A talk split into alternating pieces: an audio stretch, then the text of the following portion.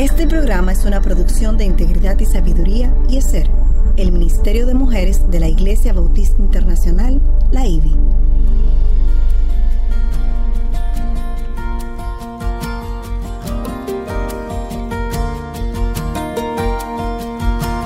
Engañosa es la gracia y vana la hermosura. La mujer que teme al Señor, esa será alabada. Inicia su programa Mujer para la Gloria de Dios.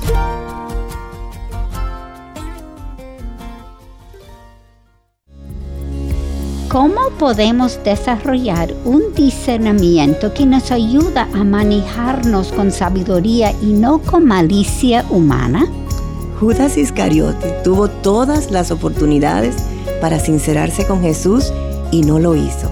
Evaluamos los acontecimientos de nuestra vida basados en lo que Cristo nos enseñó. Esta semana en Mujer para la Gloria de Dios, una confabulación contra Jesús.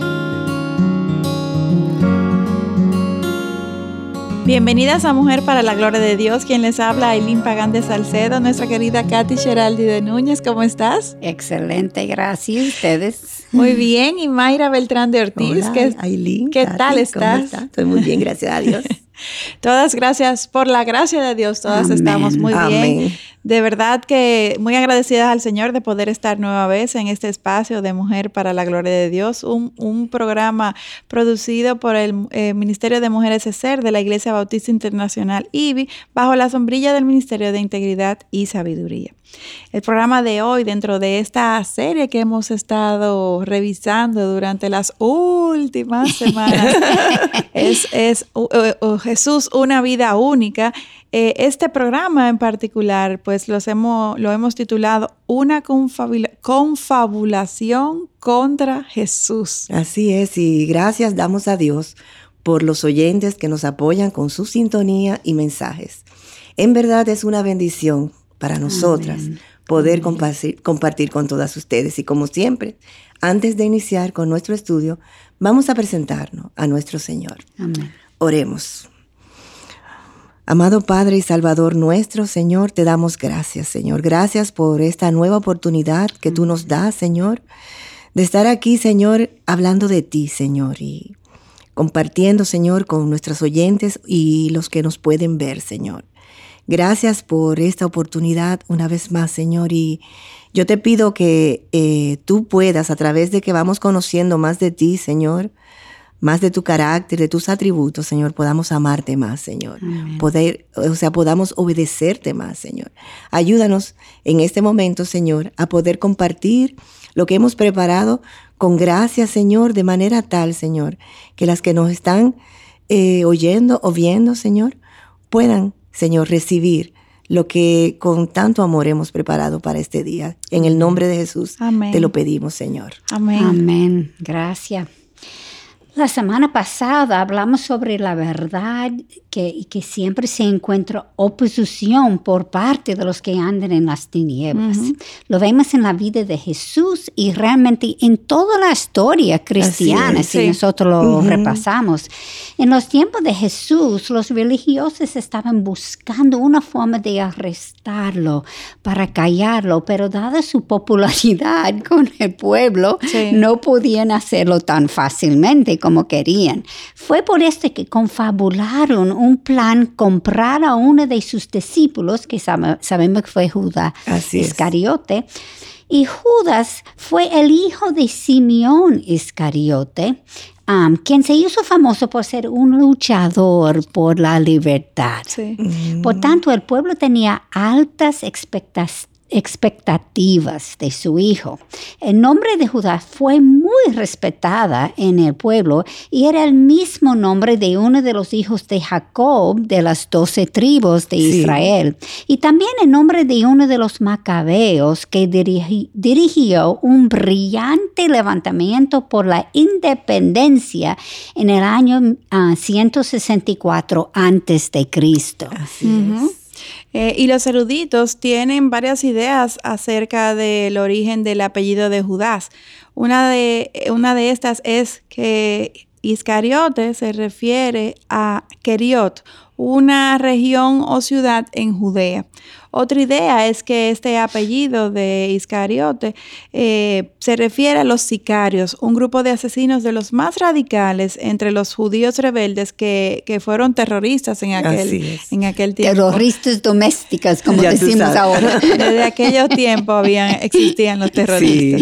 Y algo que llama la atención también al estudiar la genealogía de Judas es que este vino de la misma tribu que el Mesías, la tribu de Judá, confirmándonos de nuevo que la salvación no se hereda, sino que ésta viene por aceptar a Cristo como el Mesías y luego desarrollar una relación personal con Jesús. Así es, Y tú sabes, perdón, pero eso es algo que nosotros ya lo aceptemos fácilmente, pero los judíos no, era por herencia, ellos creían, no era verdad, pero creían en era la salvación. Así es, eh, Katy, hasta este punto los judíos pensaron que la salvación venía dada por nacer judío. Sí, exacto, lo que acabas de mencionar. Lo que tú acabas de decir, más Cristo vino a abolir esta creencia. Sí. No solamente con sus enseñanzas, sino también con sus propias acciones, como el elegir a Judas como uno de sus discípulos.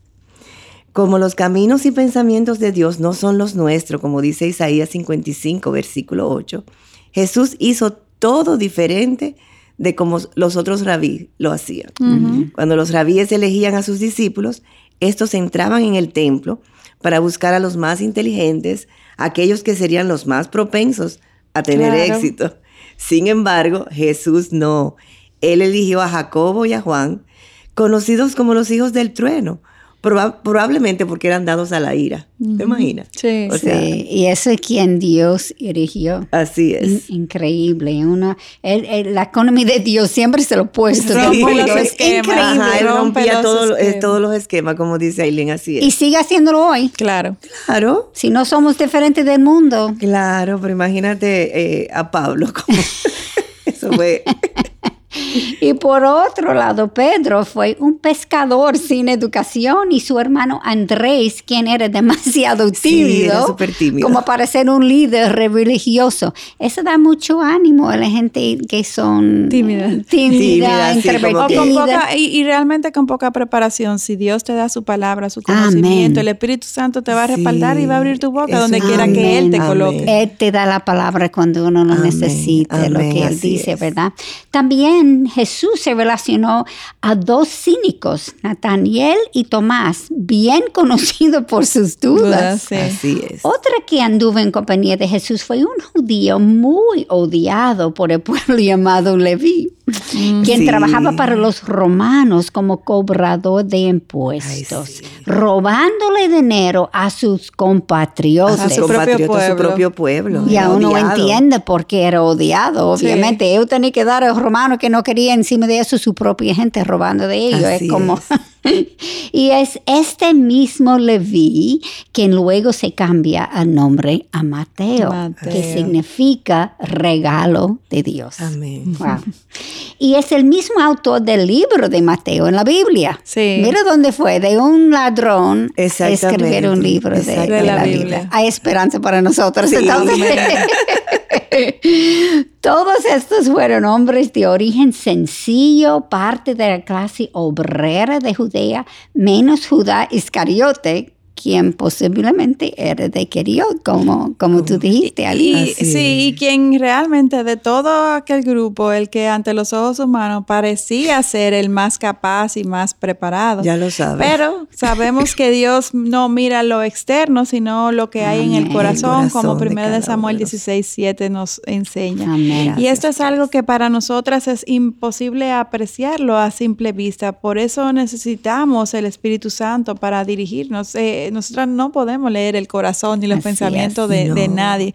Sin embargo, el Espíritu Santo nos puede abrir el entendimiento y darnos discernimiento para, para más o menos... Eh, eh, conocer las intenciones de lo que están a nuestro alrededor. Y hablando sobre el corazón, debemos afirmar que Judá recibió todo lo que los otros once discípulos eh, recibieron de parte de Jesús. Él fue tratado como uno más, igual.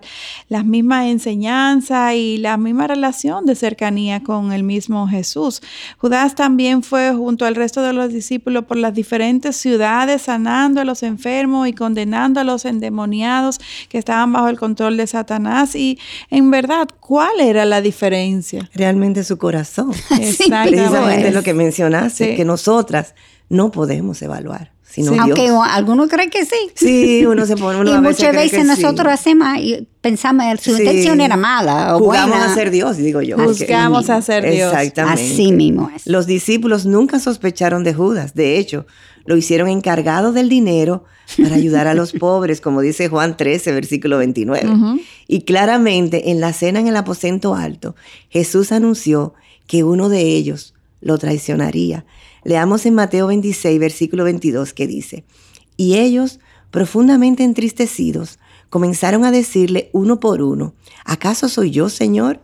En aquel momento nadie dijo nada, ni siquiera tenían sospecha de Judas.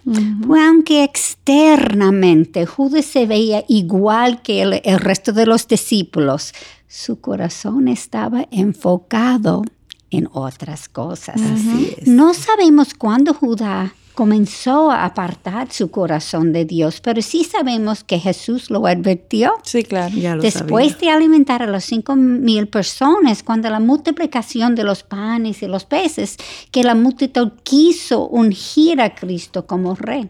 Por eso debemos dominar la verdad de Dios, confiar en el Espíritu Santo y buscar su guianza en nuestras vidas para desarrollar discernimiento. Amén. Así Sí. es. Además de ser observadores más agudos de las acciones de las personas a nuestro alrededor, para no dejarnos llevar solamente por lo que dicen. Así es, Katy.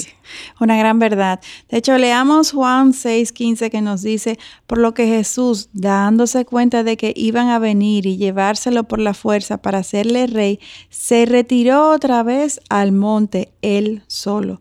Sea, solamente podemos especular, pero probablemente Judas se sintió confundido en aquel momento y, y se preguntase, ¿será este el rey o no? O sea, si realmente él era el rey, ¿cómo no habría aprovechado aquella oportunidad de oro orquestada eh, por Dios eh, ante los ojos de Judas para afirmarle como rey. Sin embargo, como no lo hizo, quizás Jesús, eh, Judas pensó que Jesús era realmente un impostor. Judas y muchos otros. Le trajo dudas y. Y, perdón, y eso también te dice que tiene que cuestionar su cosmovisión siempre. Sí. Es, su cosmovisión decía que tenía que ser el rey del pueblo, no el rey de, de, del mundo. Del mundo. Sí. Entonces él no podía creer no. lo que Jesús estaba diciendo es, porque no, no eh, encajaba. encajaba gracias en, en, su cosmovisión. En su cosmovisión. Y así recordemos que justamente después de este evento, Aileen, Jesús mandó a los discípulos a Galilea. Uh -huh. Pero antes les dijo algo que seguramente les pareció a ellos muy extraño. Leamos en Juan 6. Como muchas cosas. sí, versículos 55 y 58. Porque mi carne es verdadera comida y mi sangre es verdadera bebida. El que come mi carne y bebe mi sangre permanece en mí y yo en él. Como el Padre que vive me envió y yo vivo por el Padre, asimismo el que me come, él también vivirá por mí. Este es el pan que descendió del cielo, no como el que vuestros padres comieron y murieron. El que come este pan vivirá para siempre. Ya tú sabes, este eso, juego, que ser, eso suena este, raro. Este juego de palabras. Al leer las escrituras es importante ubicarnos en el contexto y hasta tratar de ponernos en los zapatos de las personas que claro. lo vivieron. Sí. Porque Claro. como decimos, nosotros ahora es No muy fácil sí, no. todo. Hoy en día entendemos lo que Cristo estaba diciendo, sin embargo, en aquel momento comer su carne y beber su sangre era algo que los paganos hacían, mas nunca los hijos de Dios. No, Exactamente. no, no. Ellos tenían reglas muy estrictas. Muy estricta Sí, sí, con sí, la sobre- comida y la bebida. Sí. Pues obviamente para ellos era más extraño. Yo mirando lo, lo que Sí. leyendo era como, sí, Sí, está, wow. está Sí. extraño. Está Aún hoy en extraño. día Ex- resulta por- un poco chocante, uno porque lo es leído Porque ya uno y, y sabe. uno sabe, eh, lo entiende. Imagínense esta gente. No, grave. Y, y muchos de los discípulos decían, dura es esta de la cla- declaración. ¿Quién puede escucharla? Y Jesús sabía desde el principio quiénes eran los que no creían y quién era lo que iba a traicionar, como Juan capítulo 6, versículo 64 nos dice. Y luego Jesús miró a los doce discípulos y preguntó, ¿acaso quieres vosotros iros también? Sí. Wow. Dura palabra. Eh, no, era fácil. Muy bien. y claro que Jesús sabía quién era el que le iba a traicionar. Entonces, ¿por qué creen Jesús? Les preguntó.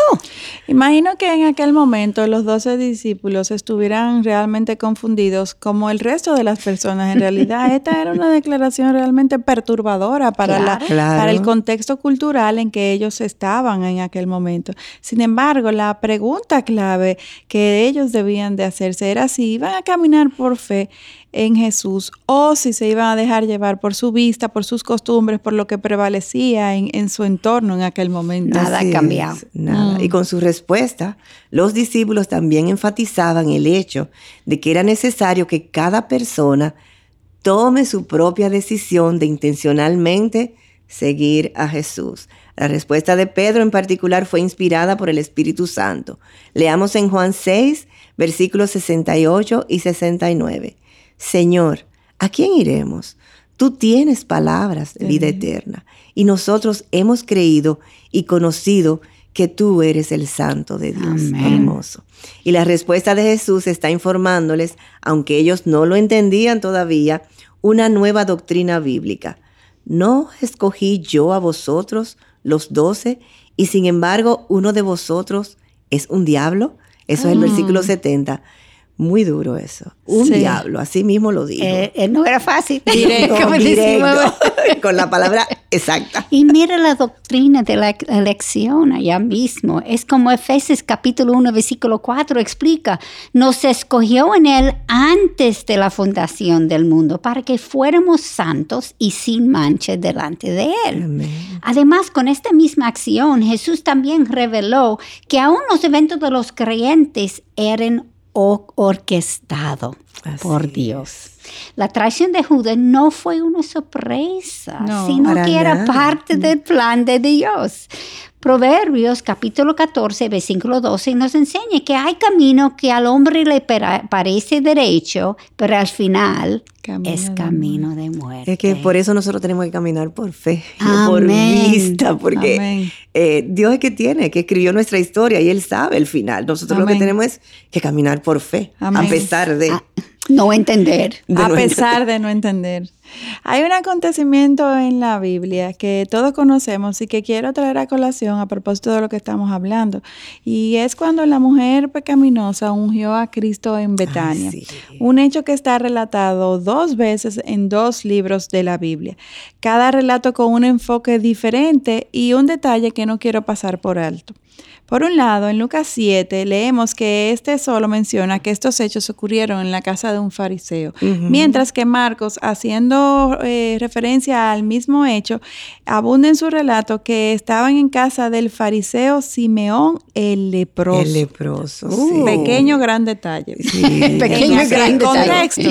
Sí. Todos conocemos este evento en donde una mujer pecaminosa entra y comienza a lavar los pies de Cristo con, sus lágrimas, luego secándolo con su cabello para luego romper un frasco de alabastro de perfume muy costoso, de nardo puro, y derramarlo sobre la cabeza de Jesús.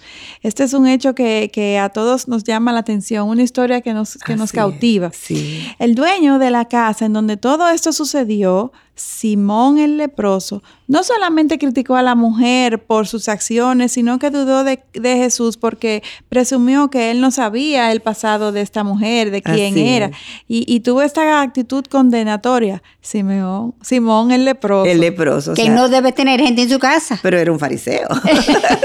Jesús entonces le da una lección en gracia al revelar que esta mujer en verdad estaba ungiendo su cuerpo para la sepultura y perdonando sus pecados. Amén. Lo que me llama la atención aquí es que este fariseo era un leproso, que dada su enfermedad y lo establecido por la ley, debía quedarse apartado de, todo. el pueblo. Sin embargo, por su posición de fariseo, todo el mundo estaba en su casa sentado en la mesa junto con él. O sea, eh, eh, en la época actual vemos muchas de esas cosas también. sí, sí, Y es este mismo Simón quien quería descalificar a esta mujer por su pecado, cuando él también era un pecador que violaba la ley al no apartarse del pueblo, dada su lepra. Justamente el propósito divino que apuntaba este llamado a la separación del leproso del resto del pueblo era una analogía de cómo debemos separarnos del pecado. Pues él eh, y ellos creían también que la, lepra era una condenación. Una condenación, exactamente. Fue un fariseo, tiene a esa gente rompiendo la ley, enseñando que es pecador. Exactamente. señalando, señalando. Exacto, acusando a la, a, la, a la, mujer. Sí, es increíble. Y haciendo referencia también a este mismo evento, leemos en Juan capítulo 12, versículos 5 a 6, la respuesta que tuvo Judá. Este se quejó porque entendió que se le había dado un mal uso a este perfume porque vendiéndolo hubieran podido ganar hasta 300 denarios, el equivalente del sueldo de un año. Mucho y entonces, sí, sí, pues el negocio estaba bueno en ese tiempo. Muy bueno. Y a veces nosotros pensamos, no, eso es ahora, esa gente era más puro. No, es el mismo Hay detalles que uno puede sacar de la escritura que dice no hay nada nuevo. No hay nada nuevo. Y entonces él quería dárselo a los pobres. No sé si él se consideraba uno de los pobres, pero no sé.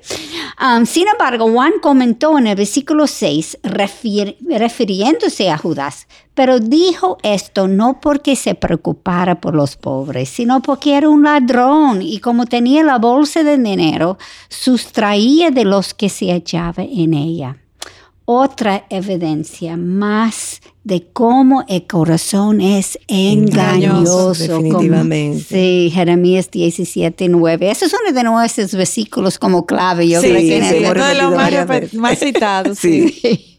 En Proverbios 21, versículo 2, tienes razón al decir, todo camino del hombre es recto ante sus ojos, pero el Señor sondea los corazones. De nuevo debemos enfocarnos más en las acciones que en lo que las personas dicen. Definitivamente estoy de acuerdo. La realidad es que el pecado implica manejarnos con secretos y mentiras y la única forma de liberarnos de su esclavitud es hablando verdad a través de la confesión. Judas estaba viviendo una doble vida y el Dios omnisciente le reprochó por su condición.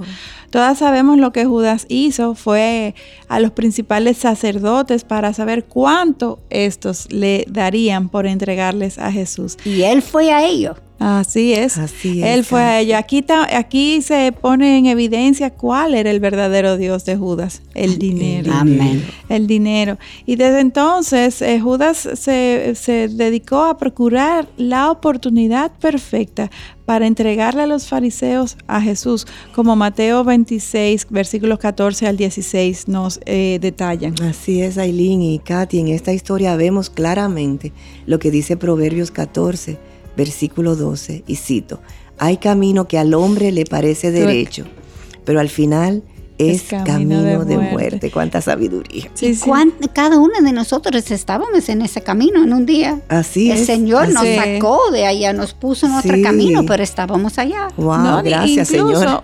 Katy, yo me atrevería a decir que constantemente, si nosotros no somos eh, sabias y buscamos guiarnos por la verdad de Dios, en muchas ocasiones entendemos que este plan que tenemos entre manos se ve muy piadoso, se ve muy bien ante los ojos del mundo, todo perfecto, pero no necesariamente está alineado con lo que Dios, la voluntad de Dios para mi vida, con la verdad de Dios para lo que, para lo que a mí me toca. Y realmente tenemos que evaluar, por eso, por encima de sabiduría humana, lo que debemos procurar con mayor diligencia es la voluntad de Dios para nuestras vidas. Buena advertencia. Eso, y yo diariamente en mi vida, a medida que voy conociendo al Señor, siempre digo que sea tu voluntad, Señor, y no la mía. O sea, porque yo quiero una cosa. Pero yo, yo quiero hacer lo que tú quieres que yo haga. Exactamente. Aunque me duele. muchas veces. Sí, entonces choca lo que yo quiero con lo que Dios quiere. Aunque lo que usted quiera no, no hay nada malo. No, exactamente, pero por eso uno debe ir a la palabra, orar y buscar consejos de personas eh, que te puedan ayudar a tomar la mejor decisión. Así que eh, con este último pensamiento y esta conversación cerramos el programa de hoy. Continuemos evaluando nuestras vidas a la luz de lo que estudiamos hoy. En el próximo programa seguiremos estudiando acerca de esta gran confabulación. No dejen de sintonizarnos. Y como nosotros necesitamos discernimiento y sabiduría, recuerden por favor seguir orando para mujer para la gloria de Dios y toda iniciativa por competir al Evangelio para que Dios nos siga guiando en pos de su verdad. Amén. Les esperamos en nuestro próximo encuentro aquí en Mujer para la gloria de Dios. Hasta la próxima. Bendiciones.